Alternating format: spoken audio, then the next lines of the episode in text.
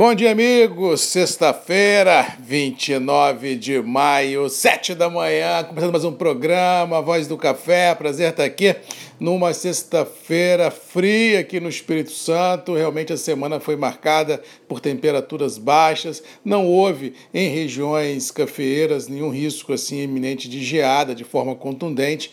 Ah, essas geadas que ocorreram atingiram mais as baixadas, mas mesmo assim estamos em pleno outono e com temperaturas aí muito baixas, deixando tudo e todos bem estressados nessa expectativa das emoções do mercado de clima quando o inverno chegar ah, no Brasil. Mas por hora o que temos para hoje para o final de semana é uma possibilidade de tempo aberto, sem qualquer previsão ah, de chuva na região produtora, apenas frio sendo notório até pelo menos segunda ou terça-feira. Aí as temperaturas começam a subir ah, de forma ah, gradual.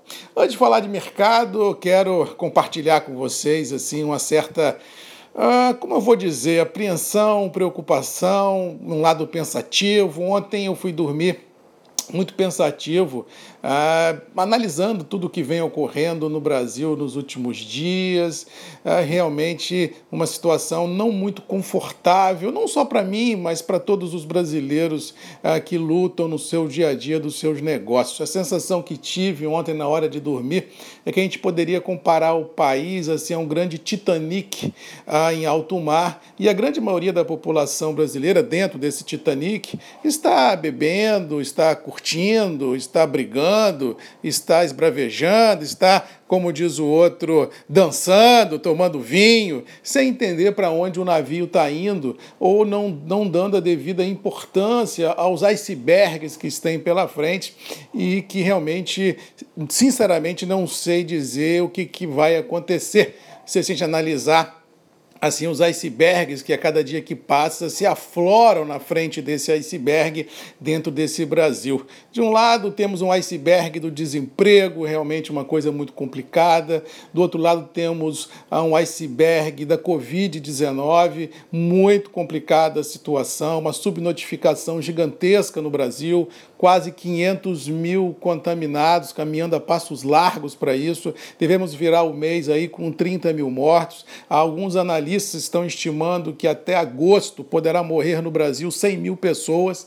Ah, olhando outro iceberg, ah, temos no contexto global Donald Trump no embate assim muito forte com a China, com o mundo, todo mundo sem entender para onde vai, com o risco real de perder as eleições nos Estados Unidos quando as eleições se derem agora no segundo semestre, já que o Joe Biden vem crescendo e isso pode desestabilizar alguns grandes aliados ah, do Donald Trump. Do outro lado, temos ah, um iceberg da temperatura política em Brasília, gigantesca, com declarações realmente inimagináveis para um país ah, que, em tese, somos a maior democracia da América do Sul. Realmente uma situação louca. Para você ter uma ideia, ontem até organismos internacionais de judeus, judeus, estão recriminando algumas falas ocorridas em Brasília por parte de alguns ministros.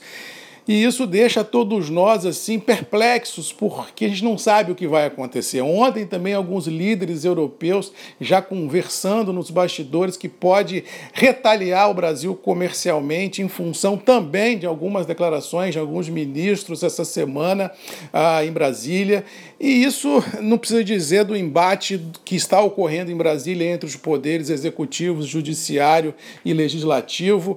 Ah, realmente é uma situação triste, uma situação que eu fico meio apreensivo do que vem por aí nesse segundo semestre e em sã consciência não sei aonde vai parar. Ou seja, enquanto o navio anda, todo mundo está dançando, todo mundo está bebendo, todo mundo está brigando, todo mundo está, como diz outro, fazendo bravatas, como mais assim, sem entender assim a, a, o contexto que está assim envolvendo esse navio chamado Brasil. E sinceramente fico preocupado comigo, com as nossas famílias, com a nossa geração, porque o contexto que está ao redor desse navio, de tamanhos icebergs que estão rodeando essa embarcação, realmente deixa tudo e todos meio assim estressados. E ontem, Bovespa caiu um pouquinho, dólar também subiu um pouquinho, com esse mau humor internacional, com esse mau humor em Brasília, e realmente a gente acreditar num mar de rosas, numa lua de mel no Brasil, com tantos icebergs aparecendo ao nosso lado, seja do desemprego, seja da Covid, seja da geopolítica, seja da temperatura política em Brasília, seja da aversão dos grandes líderes mundiais ao Brasil, seja é, realmente é uma situação inimaginável. Tomara a Deus que Deus tenha, como diz outro, é, uma visão para o Brasil que tenha assim compaixão de todos nós, que ilumine a cabeça dos nossos dirigentes, para que a gente possa realmente uh, afastar esses icebergs desse navio chamado Brasil, para que a gente possa ter um segundo semestre, um 2021, um 2022 tranquilo, dignos, porque realmente, ao que parece, teremos um maremoto gigantesco chegando por aí, se houver assim a conjugação desses icebergs. Covid-19, desemprego, geopolítica e temperatura altíssima em Brasília política e uma aversão global ao Brasil por N situações. Realmente, até os israelenses, até os judeus já começam a recriminar o que está acontecendo em Brasília e isso deixa todos nós assim muito complicados. E se o Donald Trump não se reeleger no final do ano e perder as eleições para o Joe Biden, realmente a situação pode complicar na geopolítica global e acertar ou impactar o Brasil e sua economia de forma brutal. Cuidado e atenção, porque, sinceramente, acho que vem um maremoto por aí sem dar muito aviso prévio. Não consigo, dentro do cenário atual, do que fui dormir ontem, do que acordei hoje, ter uma visão muito otimista para o Brasil nos próximos seis meses, que são um ano, não. Tomara que eu esteja errado, tomara que os líderes eh, nacionais tenham sabedoria para passar por esse momento complexo que passa o Brasil, que a gente possa chegar num acordo entre judiciário, legislativo e executivo, porque a prevalecer o atual cenário, só Deus para ajudar o que vem por aí. No mais, como diz outro, vamos tocar. Bolsas hoje, ao que parece, devem trabalhar aí inalteradas, essa, essa conjugação também do SGA essa semana, avaliando safra brasileira como recorde, também deixou tudo e todos meio assim estressados, meio, meio perplexos, e disse aqui ontem que é um absurdo isso acontecer e ninguém vir a público reclamar. Eu acho que no mínimo, no mínimo, tinha que ter uma nota de repúdio da Conab, tinha que ter uma nota de repúdio do Ministério da Agricultura, questionando, como diz o outro, os apresentados. Eu acho assim, se eu posso ter uma opinião, posso. Uma empresa pode ter opinião, pode. Uma cooperativa pode ter uma opinião, pode. Ou seja, se o produtor pode ter uma opinião, pode. Um banqueiro pode ter uma opinião, Pode, mas, gente, um país não pode ter uma opinião que ah, vá de encontro à opinião e à soberania do país do qual ele está tendo a ingerência. Já pensou se o Brasil começa a discutir qual é a safra de trigo da Argentina? Já pensou se o Brasil começa a discutir qual é o tamanho do rebanho uruguaio? Será que o Brasil começa a discutir qual é o tamanho da safra de milho dos Estados Unidos? Será que esses parceiros entenderão o Brasil dessa maneira, como nós entendemos, como meras colônias que a gente acha que é ainda desse povo? Quer dizer, alguma coisa tem que acontecer, não pode ter uma notícia dessa nos mercados e ninguém, ninguém fala nada.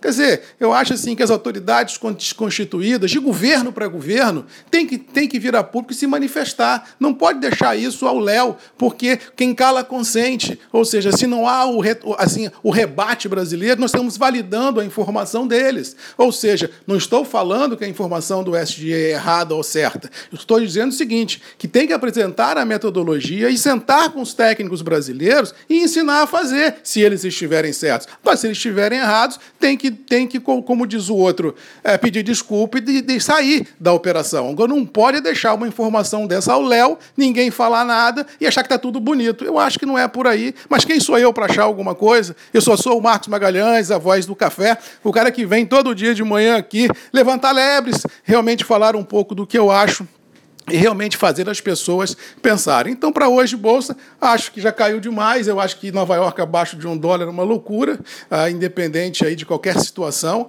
uh, já que nós temos um inverno rigoroso pela frente, temos uma safra que eu acredito que não seja os números do ISDA e temos demandas consistentes. Eu acho assim que o cenário printado aí no curto prazo não valida as recentes volatilidades. Mas, como 2020 não é um ano para amador, a gente tem que esperar aí a sanidade das coisas acontecerem, dar tempo ao tempo, fazer com que, deixar com que as rolhas da verdade flutuem para que a gente possa realmente ver. Quando passar essa loucura, a quem era o joio, quem era o trigo e para onde que o mercado vai. No mais, vou desejando a todos uma boa sexta-feira, um bom final de semana, que Deus nos abençoe, que Deus abençoe os nossos líderes em Brasília, para que a gente possa ter um pouco mais de tranquilidade para tocar nosso barco à frente e que eles saibam conduzir esse navio e que tire os, os, os como diz o outro, os icebergs que nós temos ao nosso redor, para que a gente possa ter um mar mais tranquilo, para a gente tocar a vida, criar a nossa família e esperar que as gerações futuras tenham um Brasil realmente digno, sólido e que nos orgulhe. No mais, boa sexta-feira a todos, bom final de semana, um abraço do Marcos Magalhães da Voz do Café e até segunda, se Deus quiser, aqui às sete da manhã nos grupos e redes MM, ponto de encontro desse nosso agro verde e amarelo, deste Brasil tão bonito. Um abraço, fiquem com Deus e até segunda. Tchau!